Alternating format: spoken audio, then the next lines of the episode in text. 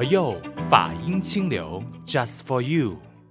欢迎进入我们的佛佑，嗨，我是主持人碧枝，吉祥吉祥。那今天呢是地藏诞，当然呢，在跟呃一位法师一起来聊这个 podcast 之前呢，我们就是先呃说一下，哎，佛光山在世界各地，就是在最近的这这一两个星期啊，有办了什么样的活动，也会给大家就是分享一下这些喜悦、这些法喜的。因为呢，呃，你看啊，那个疫情的发生，其实是让我们全球的人更多的那个机会，就是转线上，所以连我们就是礼佛啊、供僧啊、拜佛的仪式呢，或者是做法会的方式呢，就是因为安全起见嘛，所以呢，我们全部转线上，让啊大众来就是一起。共修其实是会方便很多，也是我们有善用那个科技。那说到这一个的话呢，就看看到说，哎，以前我们共僧都是要面对面见到法师顶礼嘛。那今年呢，就是在国际佛光会多伦多协会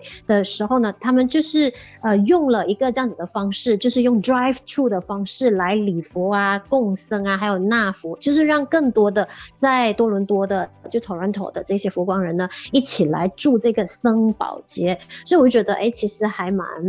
蛮有那个意思的，因为我们都是讲 drive through 可以做很多事情，买快餐还是什么。可是现在是 drive through 礼佛共生的话，它就是呢选用了这样子一个方式。第一，既安全；第二，也是让更多的就是有缘。人也是可以有机会呢啊，顶礼法师，然后接纳法师的这个祝福，然后同时呢也给法师呃做这个共僧的仪式，我觉得非常的有意思。那如果说除了有这一个之外呢，当然如果说哎你对于佛光山的这个丛林学院的学生生活是非常的向往的话，其实也是可以考虑说哎就是进入佛光山丛林学院来修读。当然因为近期呢。就是佛光山丛林学院的二零二零年学年的这一个毕业典礼。和二零二一年的这个开学典礼也是善用网络的这个科技发达的便利，然后举行了云端的毕业典礼跟开学的这一个典礼，所以呢也是相当的有意思，因为呢这个就是可以让更多人有机会呢就是修习佛法，不管你在世界的哪个角落，只要你可以上到网，基本上呢你就可以透过网络学习，或者是呢当然在未来的日子里面还是可以呢去到实体学习的，所以我觉得这些。这都是相当有意义的事情。那呃，佛光山真的就是用了很多的方式呢，就是不要因为这场疫情而阻挠了我们大家想说，就是有心学佛啊，或者是继续修行佛法的这个方式。所以呢，当然我们佛佑的 podcast 也是因为这场疫情而在一个。机缘巧合之下呢，就这样子诞生了。所以呢，这这从今天开始，那每逢星期日的中午十二点，我们就会有这一个嗯很有意思的节目，就是我和李强就会轮流主持。当然，就会邀请到的是我们佛光山的法师，就是目前呢，我们就是邀请到了如行法师。和妙开法师呢，就是做这一个常驻的主持人。对，法师也要跟我们一起主持，给我们更多的这一个修习佛法的机会。所以今天呢，我们一开始呢，就是呃，跟如行法师，绝对是我的荣幸。大家可以让如行法师先跟线上的朋友打个招呼。如行法师吉祥。大家吉祥，必之吉祥，还有线上的观众、听众朋友们，大家吉祥。是法师，要不要先简单说一下？哎，要当这一个常驻的主持人，你自己会有什么样的心情吗？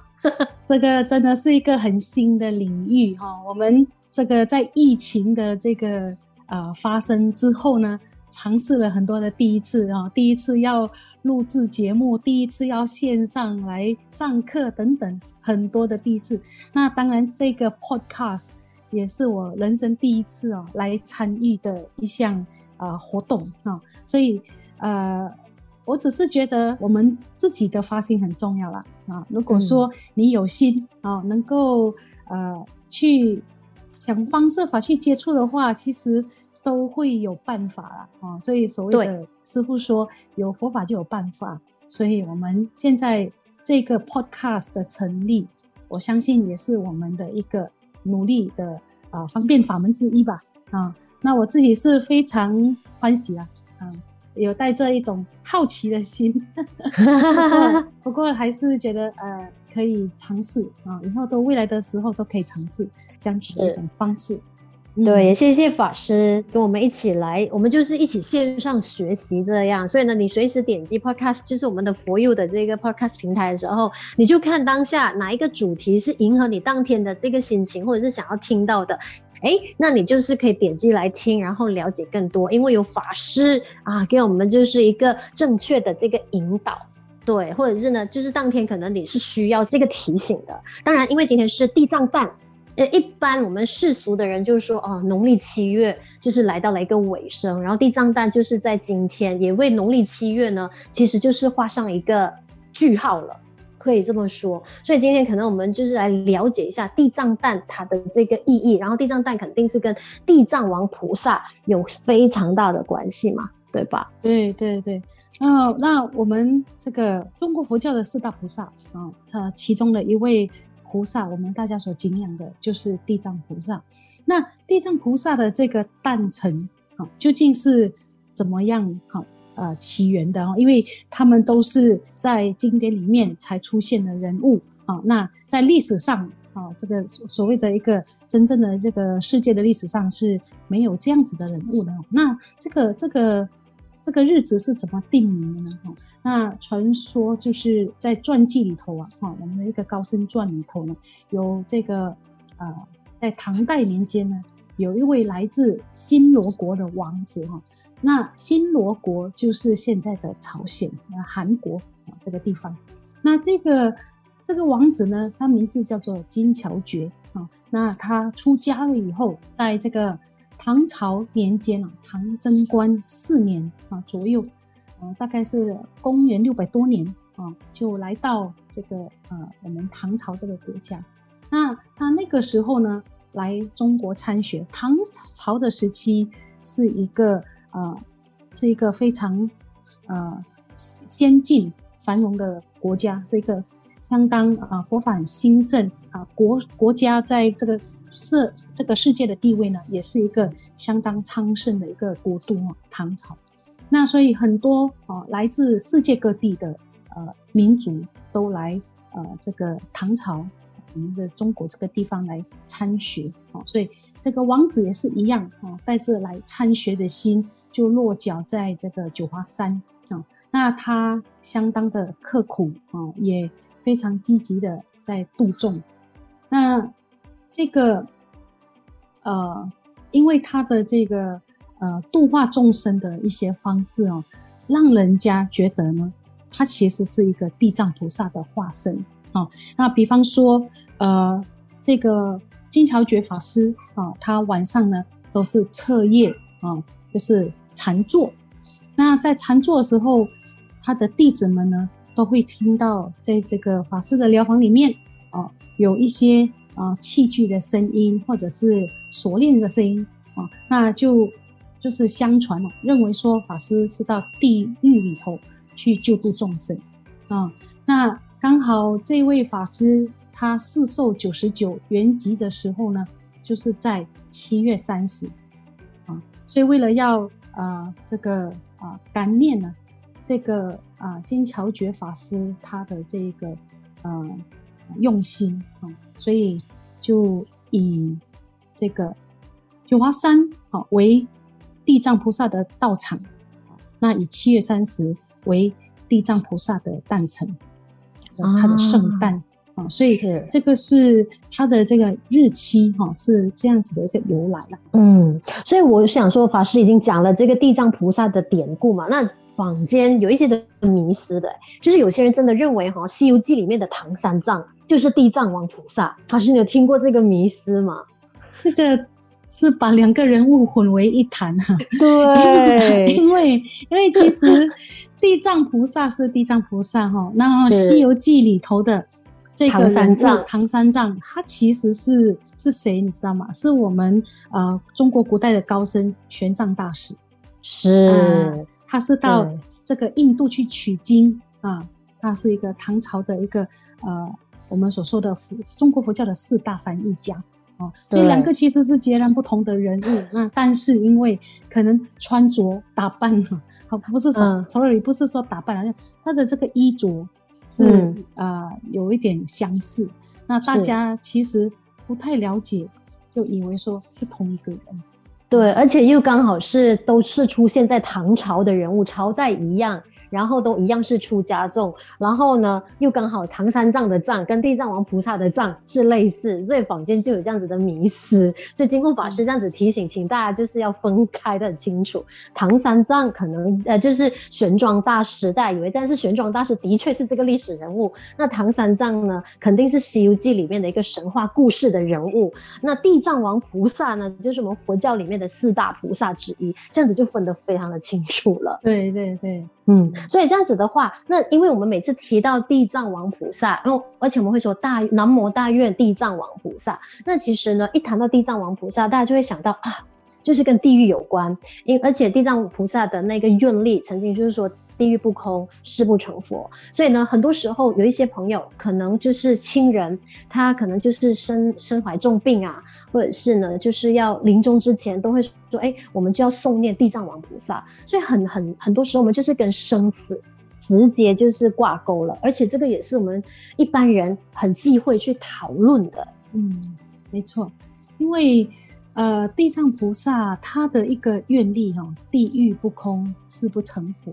所以，呃，在坊间哈，就是说一般的民众呢，就会把它联想哦，这个真是人是有一种丰富的想象力的啦，哦就会把它啊称为一种阴司之神哦，这个是我听过的一种一种错误的看法，就是因为他的这一个呃，大家听了都非常感动的一句话啊，地狱不空，誓不成佛，所以呢，大家都觉得他可能就是在地狱里头的一个。救世的菩萨这样子哈，那但是其实他的这个啊、呃、名称啊地藏，在这个梵文啊 cdgaba 啊西迪嘎巴，西迪就是这个地，，gaba 就是藏。那他所以从这个名称和啊中文的名称跟这个梵文的名称来对比的话，我们就知道在这个翻译上。我们是采用意译啊，就是从意思的这个部分呢，去把这个名称翻译出来。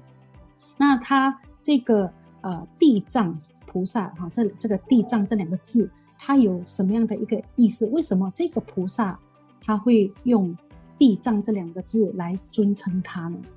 那首首先呢，因为第一个，当然这个在《地藏十轮经》里面，它有举出七个意义啊。为什么他会尊称为地藏这两个字啊？这个名称对给予这个菩萨，那它有七个意义。那我想说，就在里头呢，举出一些啊意义呢，给大家提供做参考啊。那第一个就是呢，这个菩萨呢，他是一个啊有有有能够为呢众生所依靠啊。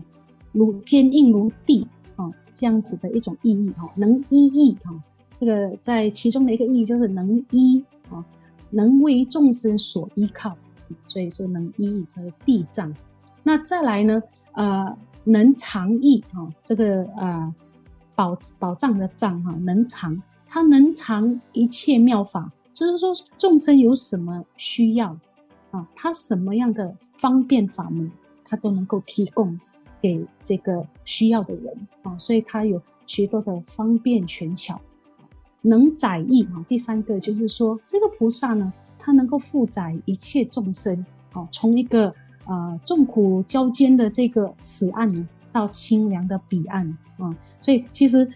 地藏菩萨一直都是在做这样子的工作啊，把人从最热闹的这个地狱里头把他救救脱出来呢，然后送到一个。更好的清凉的地方，所以以上的这三个意义呢，哈，能载义，能依义，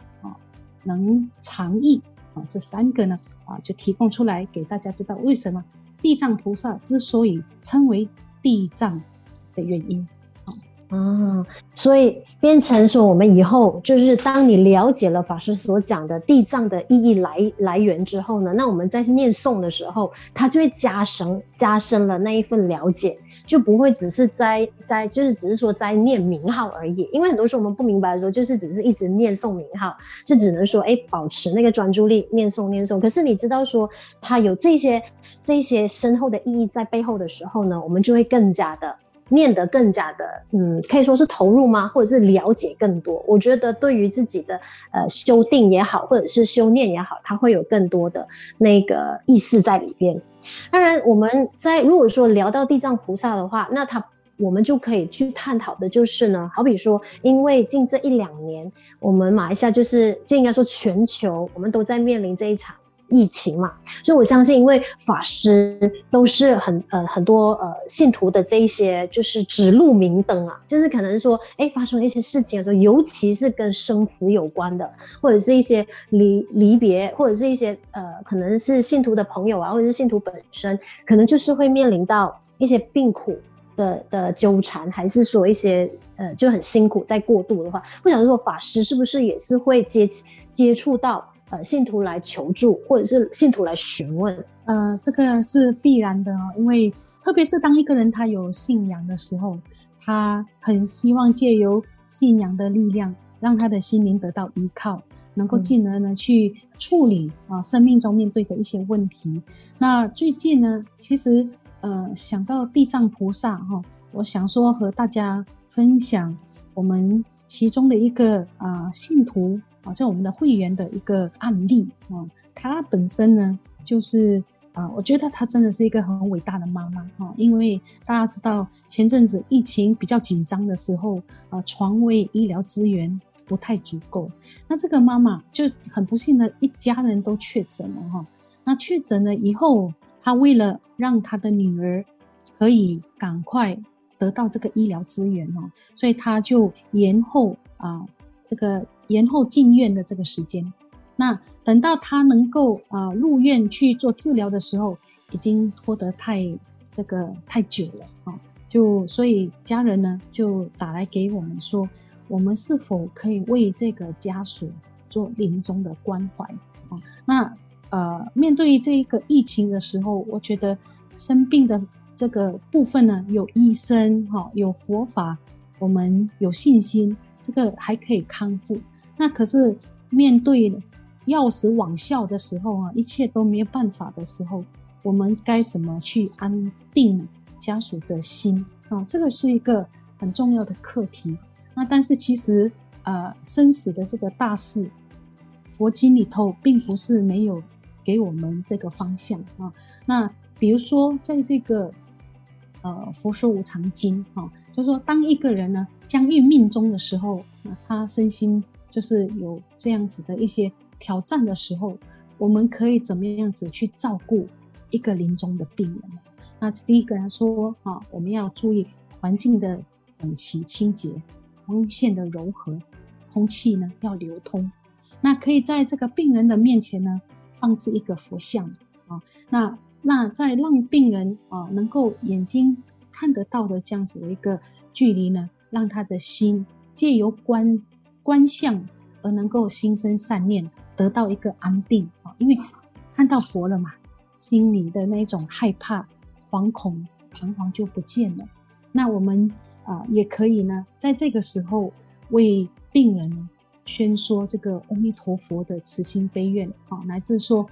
地藏菩萨的这个大愿力啊，就是说都不需要害怕啊。我们有信仰的人，因为这个知道未来的去处，所以反而呢要懂得身心放下啊，要能够去全然的迎接啊这样子的一个未来啊。那也引导，可以引导这个病人呢来念佛啊，让他。生生不绝，好，那这样子的一个方式呢，就是一个，我觉得是一个在照顾病人方面呢，呃，一个相当基础哈，必须要达到的一些目的。那当然，我们在这个过程当中，也一定呢要让病人呢心无挂碍，啊，他俗事应该处理的，我们要让他放心，要让他就是说，呃，家里的事情都不需要他再担忧啊。家里的大家一家老小呢，都有啊，大家都会很坚强的去面对啊，这个不能够让他心生挂碍。我觉得这个也是一个很重要的地方。嗯嗯。当然，作为法师，我会觉得说，呃，我们在生的人可以做很多的事情，就是为这个临终的病人做，呃，就是给他可以去的安稳一些，就是能够安定身心嘛。但是如果说，我相信临终的病人不一定说要放下就能够放下的，对吧？因为有太多的挂碍，而且是面临生死课题的时候，也是我们一个很大很大的功课。对，所以法师有遇过这样子的情况，就是真的很难放下，哎。那可以怎么去去帮助，或者是度，就是给他一些的启启发，或者是一些提醒，或是一些帮助。嗯，这个部分呢，呃，这个临终的人，他我觉得我们不是这个时候哦，就是说其实像这样子的临终的最后一刻，平时其实就要多多的酝酿哦，不会就是说临终就是来再来啊，乱了阵脚。啊，才来临时抱佛脚，啊，那这个当然，呃，是比较呃不可取哈。那但是呢，我觉得如果你有因缘碰到这样子的一些人，啊，其实我是很想建议啊，就是这个呃临终的这个祈愿文哈，就是由我们星云大师啊他所写的这样子的一篇祈愿文。那我本身呢，曾经就是遇遇过。呃，这样子的一个呃个案，这个呃临终的人呢是一个印度人，那他的太太是华人啊，所以我们有这个因缘呢可以碰到面。那他很年轻，呃四十出岁呢，并还没到五十岁，家里的小孩子还很小，那他得了肝癌呀、啊，那其实做了很多的事情，求了很多的神佛啊，那但是还是要。碰就是面对这个最后的时刻，当然，呃，我去看他的时候，他是非常的呃难过和不舍的，因为自己的孩子还很小，嗯，所以呃那时候我我只记得说，我我拿了这个英英文版的，已经翻译成英文的这个祈愿文，拿到这个家属这一边，然后呢，引导所有的家人和他一起念。这个祈愿文，祈愿文里面的文字，我事实上我非常赞叹我们的师父上人的这一种智慧的引导。哈，他啊里面有一一个这样子的一些文字，我想说和大家做一些分享哦。他说：“我自知世缘将尽了，我不再牵挂亲友，我不再执着身心，也不再追悔过去，不再妄求未来。”啊。当我的眼耳鼻舌停止作用，当我的身体器官不再运行，我像远处归来的游子，乘着金色的莲花，回到光明极乐的净土。这个只是其中的一一个很短暂的里面的文字，所以你可以看到师傅其实在这个文字上面呢，去引导这个病人，你的未来要有方向，你的心中要有信仰。当你知道你未来的生命有所去处的时候，啊，这里就是引导他，引导他去到这个极乐净土，他就会全然的，就是说去预备好自己。既然死亡是不可逆转的，那与其害怕，与其恐惧，我倒不如将我最后的这个时刻，好好的和我的家人道别。哦，这个就是他后来想通的地方，他很欢喜的和他的家人共共共度啊这个最后的时间，然后呢，彼此就是互相的拥抱，互相的道别，嗯，道谢，对他的妈妈哦，就是讲了很多呃感激感恩的话，那最后他很安详的就离开了哦，所以这个就是我想说，借由这个个案的分享呢。和和就是，假设你今天你面对你时日无多的时候，要感谢我还有时间来进行这个最后的这个句点，把它圆满啊。那因为其实很多人是没有办法的，所以这个就是我我的一些想法，提供给大家参考。嗯，这个是一个很实质的案例嘛。当然，该法师说到一个重点，就是因为这场疫情的关系，那很多的那些道别。就是以前我们还可以随身在侧，可是因为这一场疫情，然后因为卫生部的规定，然后因为也担心这个病毒会扩散，所以变成了那个道别仪式，对于呃，就是我们身为子女的来讲，很多人就是面临的那种，哎，我们只能视频道别，然后完全呢就是跳脱了我们以往对于呃生死离别的这个这些仪式。对，就是完全没有办法做仪式的时候，那我们就会探讨多一个课题，也是延伸到这个所谓的孝尽孝心，完全没有办法的时候，那我们怎么让呃再生的人去很释怀这一个部分呢？嗯，因为孝顺啊，它并不是在这个最后的一刻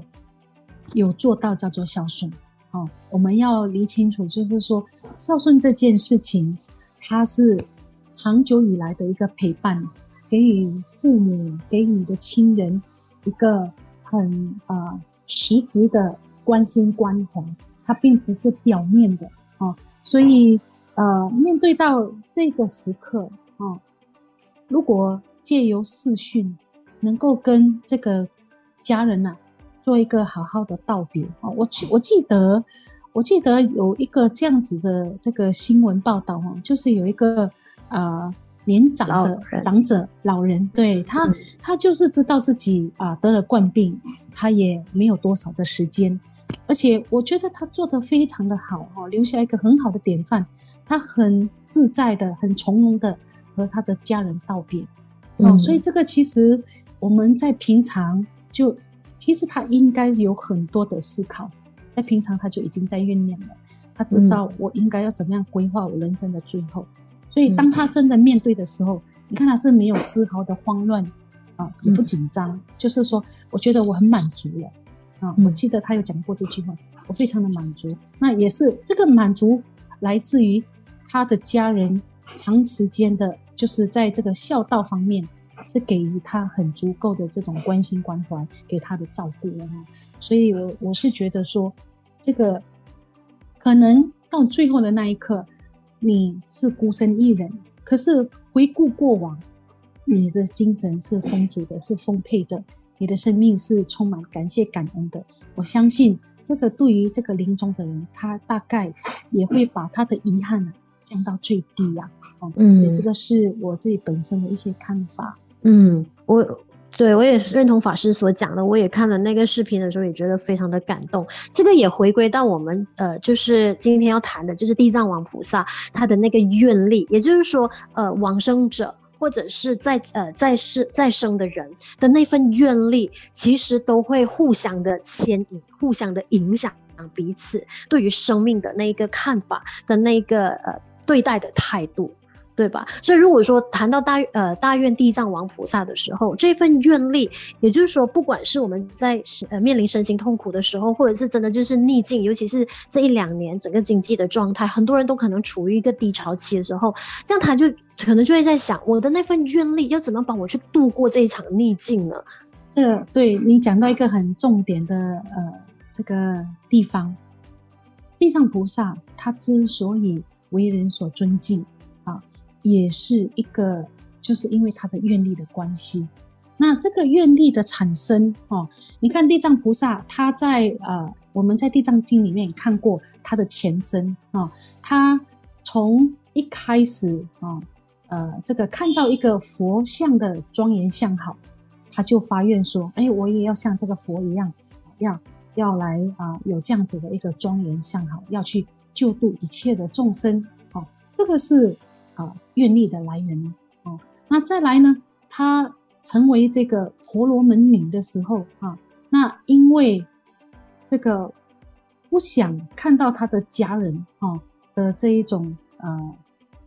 这个所谓的在地狱里头受苦，她也代母来发愿啊。所以你可以从这四个啊，在地藏经其实呃，地藏菩萨的四个前身，你可以看到一个共同的特质。当他面对到自己亲人的这个呃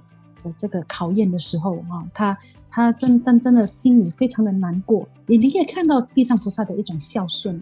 还有他为他的母亲、为他的亲人，当他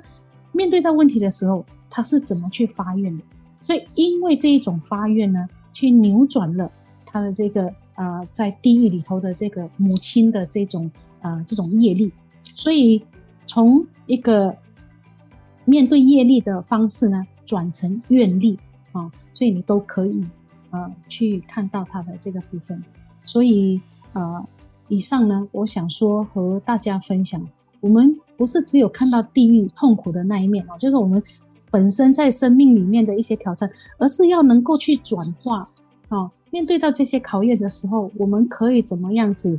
啊、让我们塑造成一个更圆满的生命，啊，更丰沛的生命，更有深度的生命。哦，这个是我我相信是地藏菩萨要带给我们的讯息。是，所以很很多人可能也是会认为说，哎，发愿是不是说一定要就是跪在佛菩萨面前，很虔诚的说啊，我许愿就是能够得到什么什么什么的机会，我许愿啊，一般上就是事事都顺利什么的。所以可能法师也可以说一下，哎，给我们一些建议，哎，真正发愿他的那个方式可以怎么就是让自己可以自处。活得好好的，其实也是一个发愿的方式，对吧？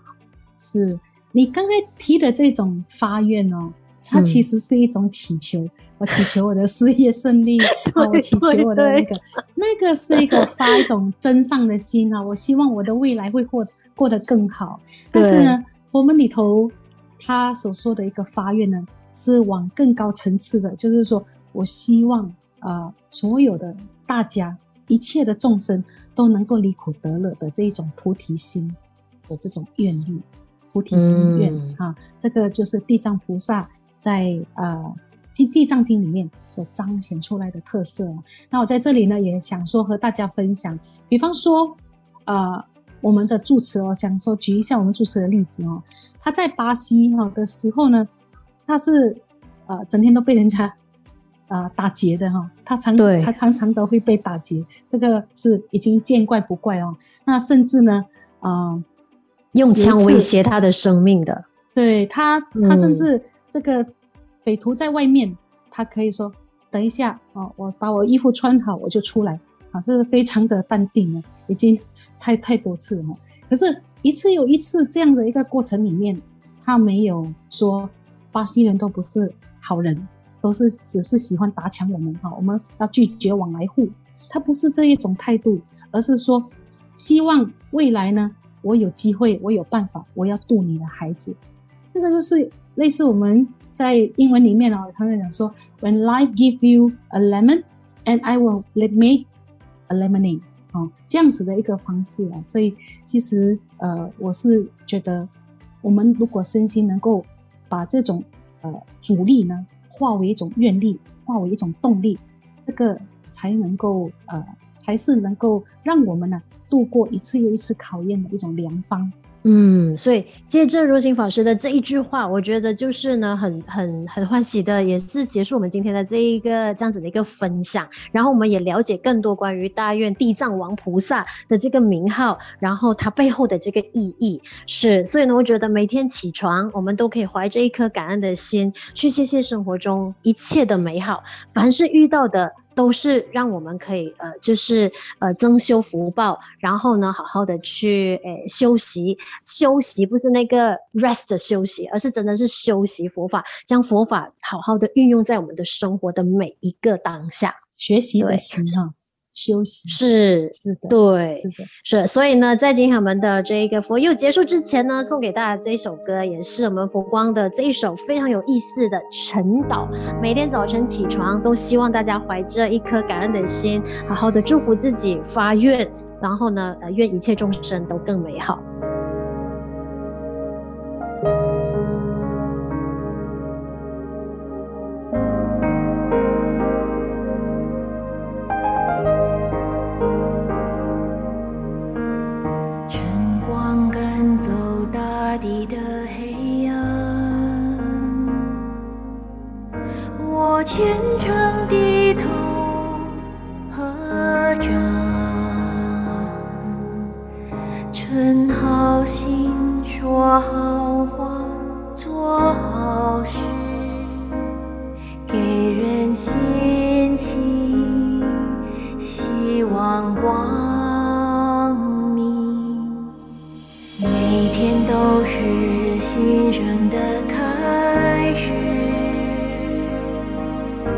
我恳切忏悔祈愿，只感恩去基督修慈悲，给人欢喜，方便美好，每天都是新生的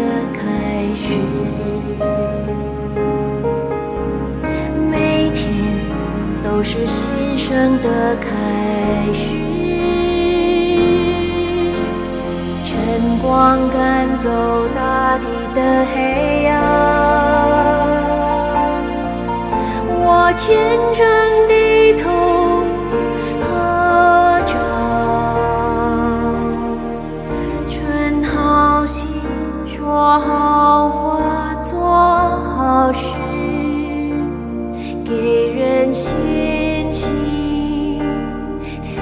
光光。